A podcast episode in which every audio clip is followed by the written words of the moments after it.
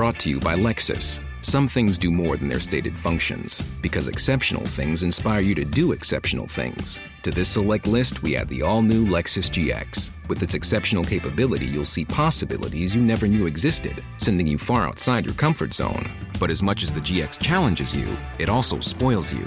Its intuitive technology and luxurious features mean that wherever you go, you'll never go without. Live up to it. The all new Lexus GX. Bonjour, ici Louis Vindel. Vous m'avez peut-être écouté dans Passage, aux côtés de Solal, mais aujourd'hui je vous dis deux mots sur Lettres Zola, une publication soutenue par Louis Média. La promesse de Lettres Zola, c'est d'amener la littérature dans votre boîte aux lettres. Chaque mois, recevez un texte original et inédit par une jeune plume française. Un petit livre d'une cinquantaine de pages, grâce auquel vous pourrez vous plonger dans un sujet de société et découvrir les nouveaux visages de la littérature contemporaine. Mathieu Palin, Blandine Rinkel, Arthur Dreyfus, Abigail Assor, François-Henri Désérable et bien d'autres. Vous pouvez vous abonner à partir d'un peu plus de 6 euros sur www.lettrezola.fr. Bonne écoute et bonne lecture. Louis.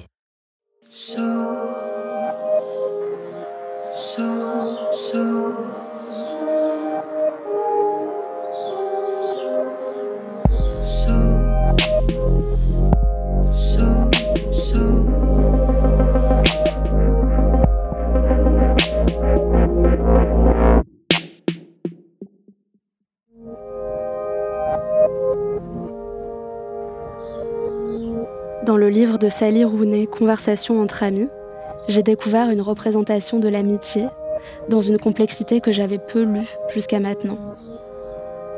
Dans ce roman, elle raconte notamment la relation qui unit Frances et Bobby, deux amis d'une vingtaine d'années qui vivent à Dublin et déclament des poèmes dans des bars.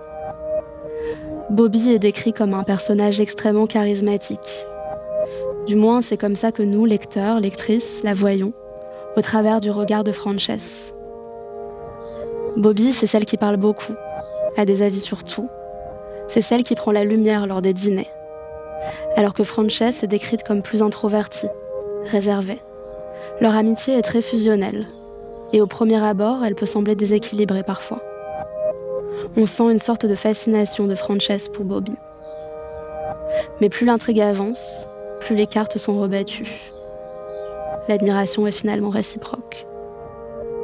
Lorsque je vois des amitiés entre deux personnes qui me semblent si différentes, je me demande ce que racontent de nous ces relations. Ce qu'elles révèlent de nos aspirations, de nos fragilités, des vides en nous que l'on cherche à combler dans cette amitié. L'histoire d'aujourd'hui est celle d'une rencontre et d'une amitié entre deux hommes dont les chemins se sont croisés par un coup du destin. Tout cela dans un univers très romanesque, vous le verrez. Cet épisode a été tourné par Antonella Franchini et vous y entendrez le témoignage de Jean-Philippe et Eric. Je suis Maureen Wilson, bienvenue dans Passage.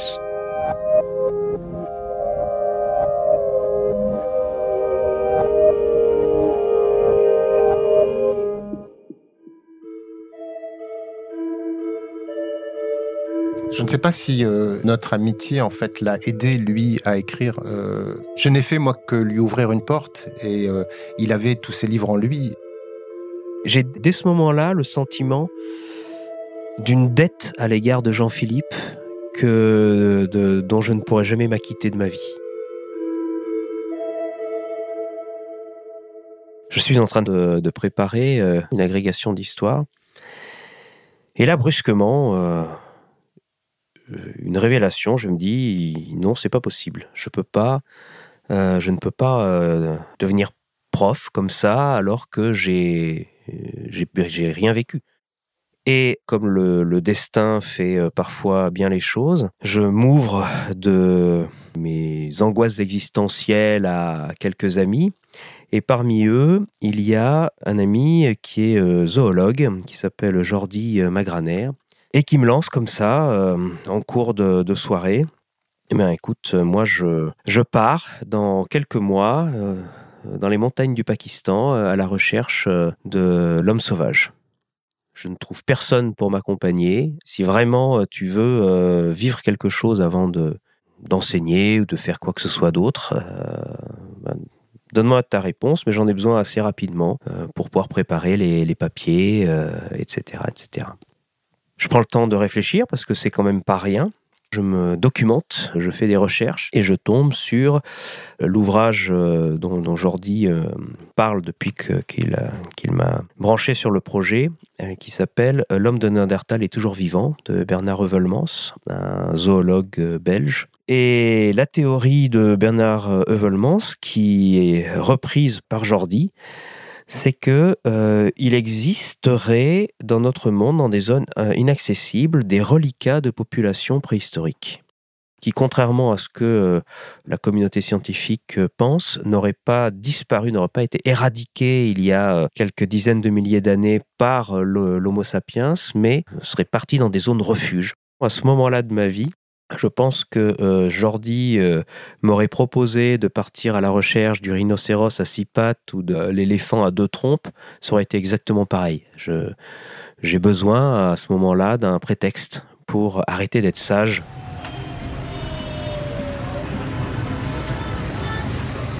Quand je débarque euh, au Pakistan, on arrive à Islamabad d'un seul coup. J'ai l'impression de débarquer dans un film de science-fiction où euh, avec un appareil ou un sortilège, on a effacé la moitié de l'humanité de l'espace public. Où que j'aille, il n'y a plus que des hommes.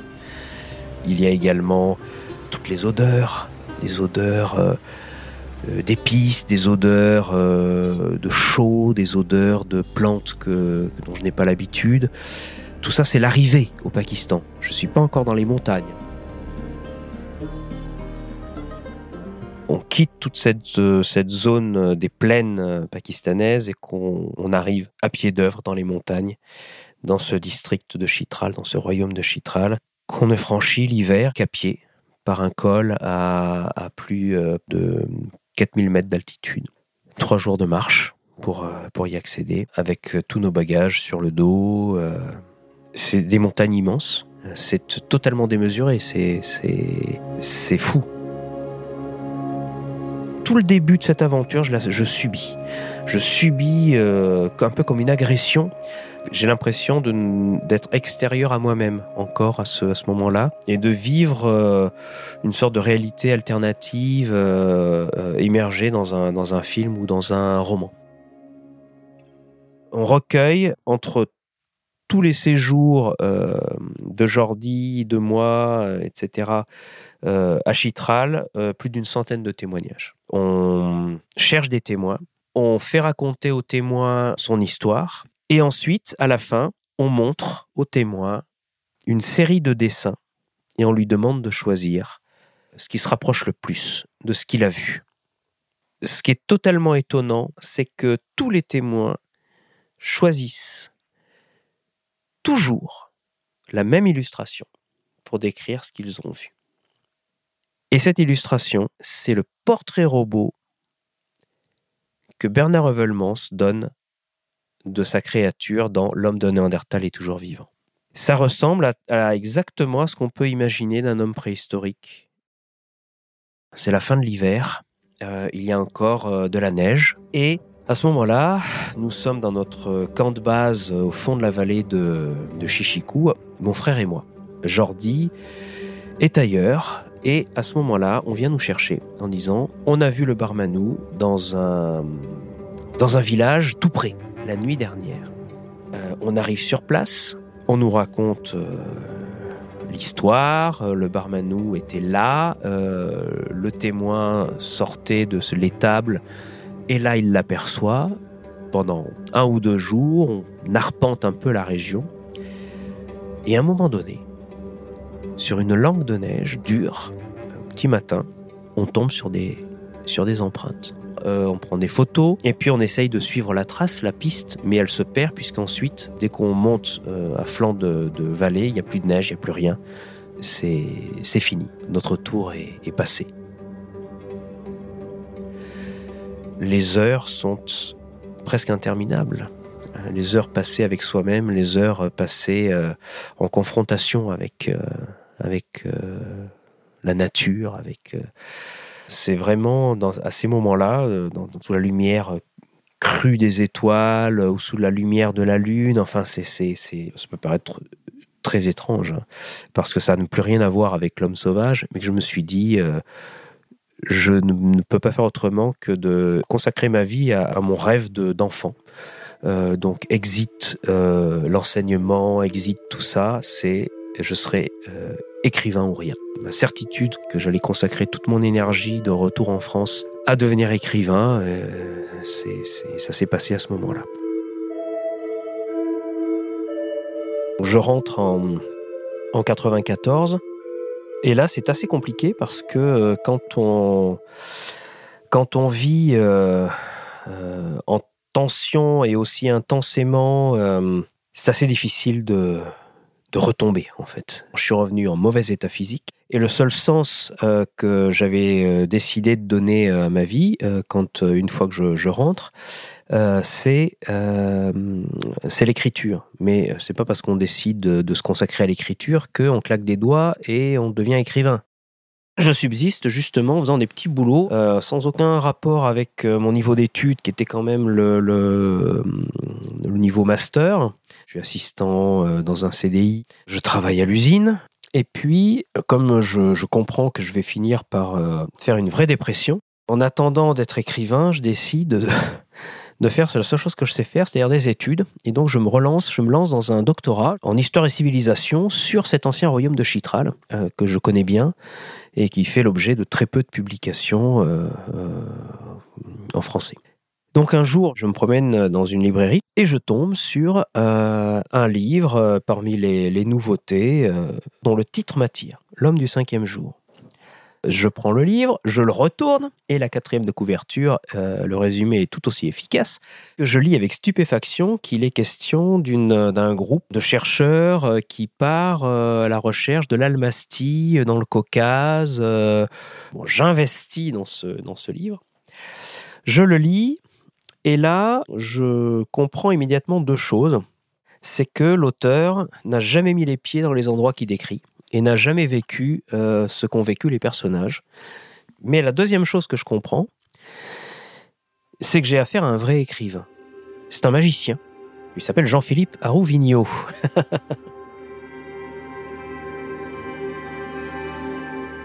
j'ai l'impression que toutes les grandes histoires qui nous, euh, qui nous agitent euh, à l'âge adulte, souvent elles commencent très tôt dans l'enfance.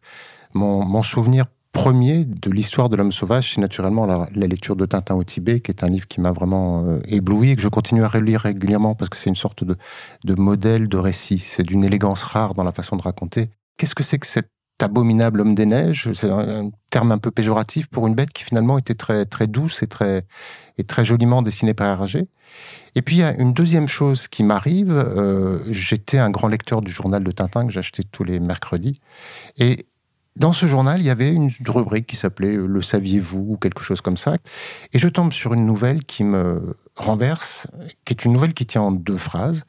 La première, c'est on a retrouvé le cadavre d'un homme préhistorique congelé. Alors ça, c'est déjà renversant.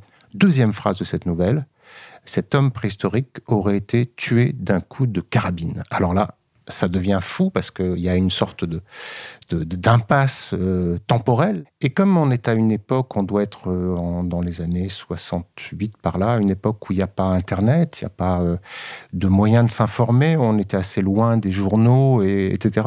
Je suis resté vraiment sur cette énigme qui m'a accompagné. Et puis, les années passent et j'ai 40 ans, je vais fouiller chez un bouquiniste, et là, je tombe sur un gros et vieux livre à couverture jaune dont le titre me me frappe, l'homme de Néandertal existe toujours. Je sors le livre du bac, je commence à le feuilleter, et je tombe sur des photos en noir et blanc, d'assez mauvaises photos, mais des photos quand même, euh, de cet homme préhistorique congelé.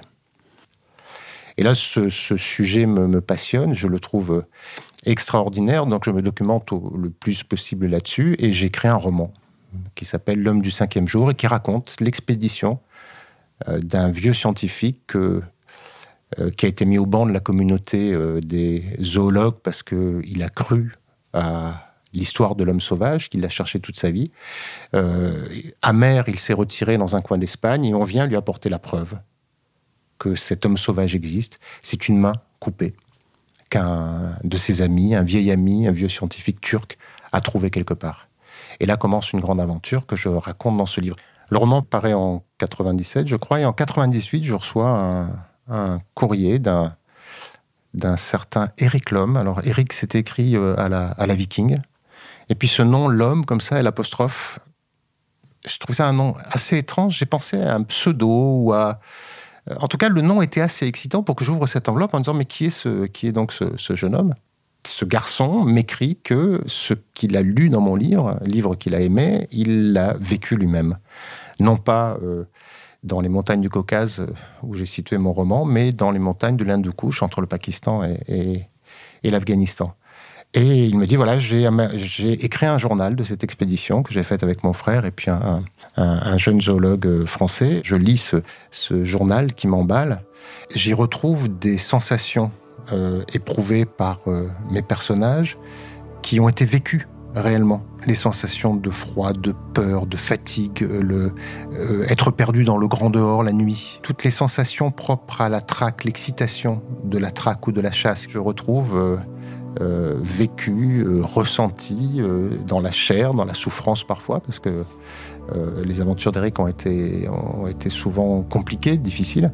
Ce que j'ai fait vivre à mes propres personnages, euh, très euh, lâchement, derrière mon ordinateur, très tranquillement assis au chaud.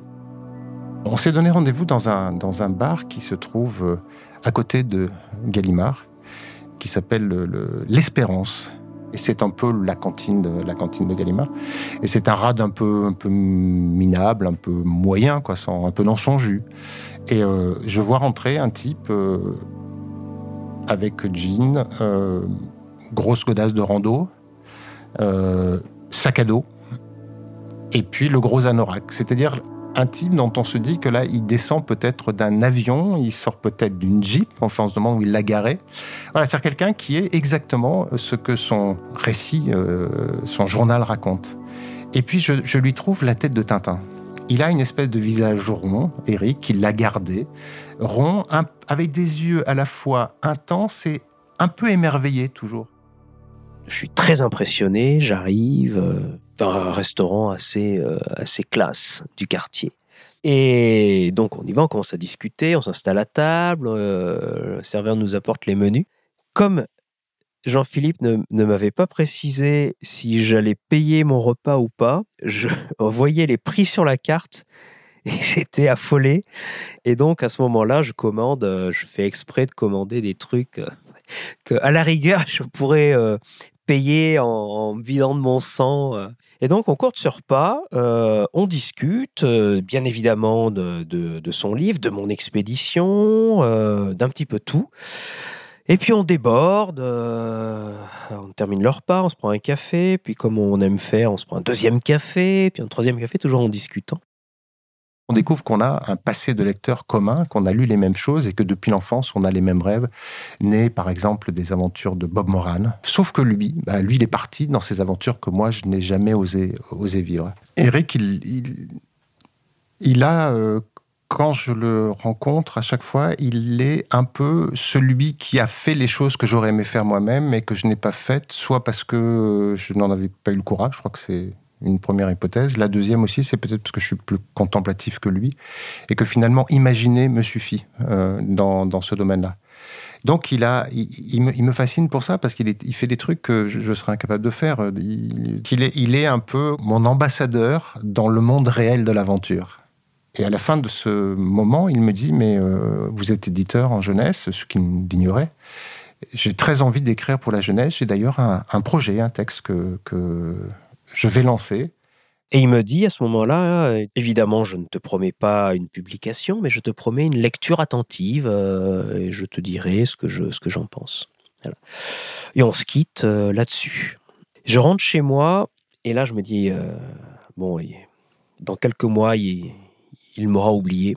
Il faut que je fasse vite. Il faut que j'écrive quelque chose de rapide. Je me dis, je vais écrire un début de roman sur, euh, sur Chitral. Je lui envoie quelques bonnes feuilles. Et là, il me répond assez vite en disant, tu es prisonnier encore de cette expérience, il faut que tu t'en libères. Euh, c'est pas là qu'il faut que tu ailles. Il faut que tu ailles sur autre chose. Je ne peux pas te dire quoi. Cherche, mais va sur autre chose. Donc je réfléchis, je réfléchis. Et là, je suis sauvé par une deuxième rencontre. Je tombe sur les trois premiers tomes de Harry Potter qui venaient de paraître en poche. Je me suis dit, c'est formidable C'est ça, c'est là, c'est quelque chose comme ça qu'il faut que je fasse en fait. Et euh, je commence à écrire euh, euh, comme si je portais ça en moi depuis longtemps, les premiers chapitres du livre des étoiles. ça se passe dans une petite île au large de la Bretagne, petite île que que les, humains, les, gens, les vrais gens ne voient pas. Le héros s'appelle Guillemot de Troyes. Quel, nom génial. Il y a un goût pour l'imaginaire parce qu'il y a des vieux grimoires, il y a des runes, il y a euh, des gens qui deviennent invisibles. Enfin, il y a tous les ingrédients de littérature imaginaire qu'on trouvait très très peu en France, menés de main de maître. Euh, le seul problème pour l'éditeur que je suis, c'est qu'il annonce une trilogie. Donc s'engager pour ce titre-là, c'est d'une certaine façon s'engager pour les, les, trois. Donc, euh, saura-t-il tenir euh, la distance? C'est toujours un pari qu'on fait. Et puis, euh, on lit ce livre avec passion quand il est terminé, puis on décide de le, sortir, et on fait ce qu'on n'avait jamais fait encore, c'est-à-dire qu'on sort ce livre en grand format. C'est chez Gallimard Jeunesse le premier livre jeunesse sorti en grand format français. Et le livre immédiatement marche incroyablement, à la fois chez les Français, mais chose plus rare aussi, le livre est traduit un peu partout à travers le monde, à une époque où la littérature française ne s'exportait pas. Le, succès du livre et puis les, liens qu'on noue avec Eric dans la maison euh, d'édition Gallimard Jeunesse fait qu'on sent que euh, c'est un auteur qu'on va pouvoir accompagner. Alors Jean-Philippe, c'est l'éditeur qui va tout de suite euh, voir dans les grandes lignes ce qui fonctionne, ce qui ne fonctionne pas. C'est une sorte de, de scan global qui détecte immédiatement euh, ce qui ne va pas. Il va essayer de comprendre ce qu'on a voulu faire et qu'on n'a pas tout à fait réussi à faire et il va nous aider à le faire. Il se substitue jamais à, l'auteur, il l'oblige à trouver lui-même la solution. En fait, c'est euh, un maître sorcier, quoi. Oh, bah, c'est mon maître sorcier ou mon bon maître euh, ou mon maître et ça, ça l'agace profondément et, et c'est pour ça que je continue. on a dix ans d'écart, Eric et, moi, et moi, mon sentiment, c'est un peu d'être son grand frère. Alors, il m'appelle son vieux maître, euh, moi, je l'appelle mon padawan, mais euh, on a plutôt une relation, voilà, un peu fraternelle. Je suis, j'ai l'impression d'être un peu son grand frère et de, l'accompagner dans, dans, le chemin qui est le sien, euh, en tant que conseiller littéraire, en tant qu'ami. et mon rôle, progressivement, est un rôle qui a été plus effacé par rapport à son, à son travail d'auteur, parce qu'il a publié avec d'autres éditeurs de la maison, d'autres textes, mais toujours, il y a une première lecture qui est faite par moi parce qu'il tient à, ce que, à avoir mon premier regard. Donc même si je ne suis pas présent, même si je ne suis pas responsable de la sortie de son livre, on a noué cette habitude que je lise en premier ce qu'il écrit, que je puisse lui, lui en faire, euh, lui en donner un écho euh, avant qu'il ne le propose de manière plus officielle à la maison d'édition au moment où sort le deuxième tome de son livre des étoiles et je décide de descendre le lui apporter. Euh, comme euh, si, euh, je sais pas, on faisait une sorte d'échange de cadeaux rituels. Je trouve que c'est important plutôt de lui envoyer par la poste. voilà, je te l'amène. J'ai l'impression que Jean-Philippe, à ce moment-là, est très curieux de, de ce que je peux être, de la manière dont je vis, parce que je je crois, je m'avance peut-être, mais que, je ne corresponds pas du tout aux, personnes qu'il a l'habitude de rencontrer. Et donc, euh, sous couvert de m'apporter euh, ce deuxième temps de en première, ce qui me fait très plaisir, euh, il vient aussi pour qu'on apprenne à mieux se connaître, pour, pour voir où je vis, etc., etc. Alors moi, je suis très content, mais en même temps un peu embêté parce que 2002, je n'ai encore absolument rien touché comme argent de Gallimard. Euh, je n'ai donc toujours que très peu d'argent et ça m'inquiète de, recevoir euh, Jean-Philippe. J'emprunte de l'argent, je me fais prêter une voiture pour pouvoir le véhiculer euh, à droite à gauche, pour lui, lui montrer des trucs. Et puis, à un moment donné, je dis voilà, où est-ce que je vais le faire dormir? Puis je, bon là il y a ma une pièce qui sert que j'appelle le bric-à-brac voilà, ça sert aussi de chambre d'amis. Et je me dis, non, je peux pas faire dormir un éditeur euh, dans une pièce euh, dans laquelle il n'y a pas de porte. Donc, euh, je vais vite acheter une porte. Et puis, quelques jours avant qu'il arrive, j'installe la porte. Et j'ai dès ce moment-là le sentiment d'une dette à l'égard de Jean-Philippe que dont je ne pourrai jamais m'acquitter de ma vie. Je trouve que c'est Eric tout craché, c'est-à-dire le souci à la fois la générosité du souci de l'accueil de l'autre, euh, qui est très touchante, et puis aussi cette capacité à euh, fabriquer de ses mains un truc. Moi, je ne saurais même pas par où commencer, comment est-ce qu'on fabrique une porte? Et alors, je l'imaginais quasiment avec. Euh, bah, il est allé dans la forêt derrière chez lui, parce que derrière chez lui, ça. Immédiatement, on est dans la forêt, au milieu des chevreuils, etc. Et puis, il taillé, il a coupé un arbre, puis il s'est taillé une planche dedans avec son, avec son canif, et voilà, il m'a fabriqué une porte peut-être en 2002, je suis en, Espagne en vacances et j'ai du mal à trouver le journal. tous les jours, on, va dans un magasin où parfois ils ont le journal. Donc quand on a euh, enfin un numéro euh, de Libération, ben on le lit jusqu'au bout et je tombe sur toute petite information dans un coin. J'y apprends la mort euh, de Jordi Magraner qui a été assassiné dans sa maison.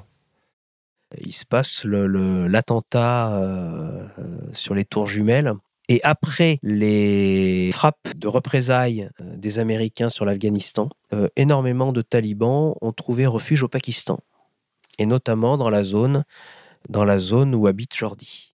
Il ne comprend pas que les choses ont changé. Et, très rapidement, euh, très rapidement après, il, se fait tuer par les talibans qui sont dans sa zone. Ça a de profondes répercussions intérieures. Et je pense que euh, il y a un moment donné dans mon troisième tome euh, du livre des étoiles euh, des, des, passages assez violents. Il y a même la mort d'une personne secondaire, mais enfin une des personnes de, mon roman. Je suis pas sûr que j'aurais mis ça si si ça ne si la fin de Jordi n'avait pas n'avait pas eu lieu. Et donc euh, tout ça, ça me remue et je me dis je m'en sortirai euh, jamais. Il faut que je que j'exorcise définitivement la chose et que j'écrive mon propre livre sur cette aventure. Je laisse toutes mes notes de côté et je vais écrire un livre uniquement à partir des souvenirs extrêmement vivants en moi. 20 ans après, qu'est-ce qui me, me reste de très fort Écrire, c'est euh, aussi exorciser. Hein.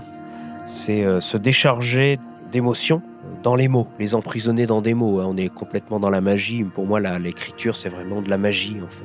Dans ce livre, euh, je me débarrasse de, des souvenirs, bons, mauvais, peu importe, pour les, les rendre plus légers et, et être porté par eux plutôt que d'être freiné par eux. Mais en fait, c'est pas tant la réaction des, éditeurs que j'appréhende euh, dans, ce, dans ce cas de figure, mais c'est celui des lecteurs. D'un seul coup, il entre dans mon, une partie de mon intimité et de mon histoire. Je crois qu'Eric a fait la surprise à toute la maison d'édition avec ce, texte-là. Il, n'en a pas parlé. Euh, et un jour, dans mon souvenir, il nous envoie ce texte et je me dis, bah, ça y est, c'est là ce, livre dont j'attendais qu'un jour il prenne forme, il y a peut-être dans l'œuvre de, des auteurs ou dans leur imaginaire une espèce de d'œuvre source, de texte source ou d'expérience source. Et j'ai toujours eu l'impression que pour Eric, c'est ce voyage qu'il a fait et c'est ce journal qui est euh, la matrice de tout le reste. C'est là qu'il a exercé sa plume, c'est là aussi qu'il a rassemblé une somme d'expériences, d'émotions, de sensations, dans, laquelle il va puiser l'ensemble de ses histoires euh, fictives. J'ai le sentiment que ce texte est la source de tous ces autres livres.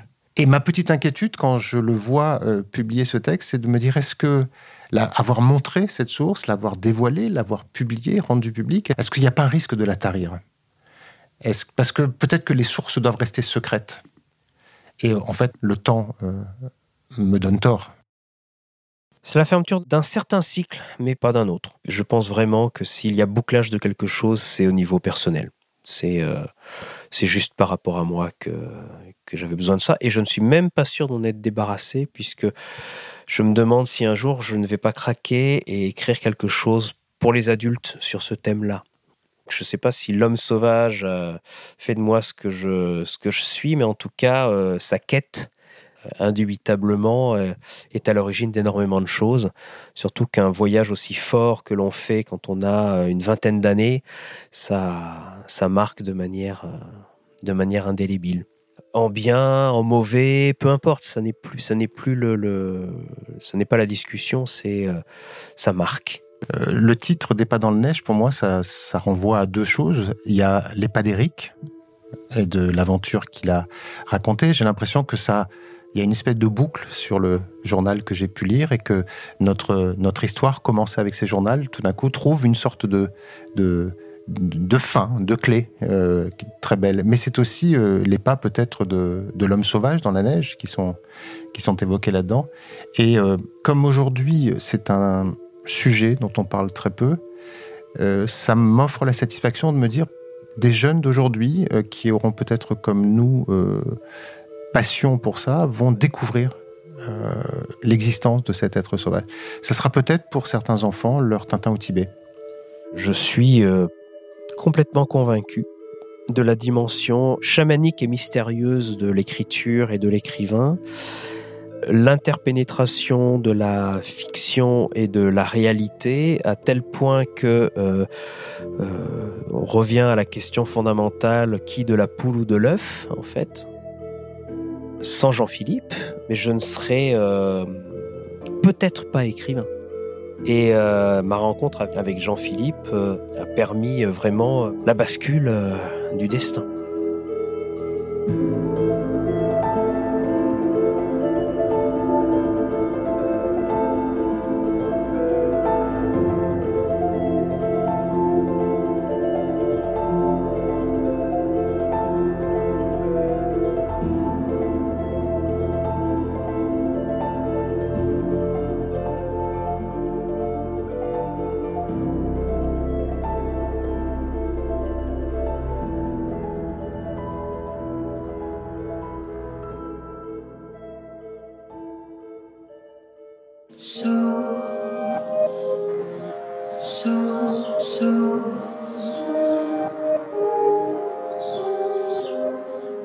Cet épisode a été tourné et monté par Antonella Franchini. Marine Kéméré en a fait la musique et la réalisation. Le mix est de Jean-Baptiste Aubonnet. Louise Emerlet a coordonné la production de l'épisode. Mélissa Bounois et moi en avons supervisé l'éditorial et la production. Le générique de passage a été composé par November Ultra. Je suis Maureen Wilson et Passage est une production Louis Média. Vous pouvez vous y abonner sur toutes les plateformes de podcast et nous envoyer vos histoires à hello at louismedia.com. À très vite!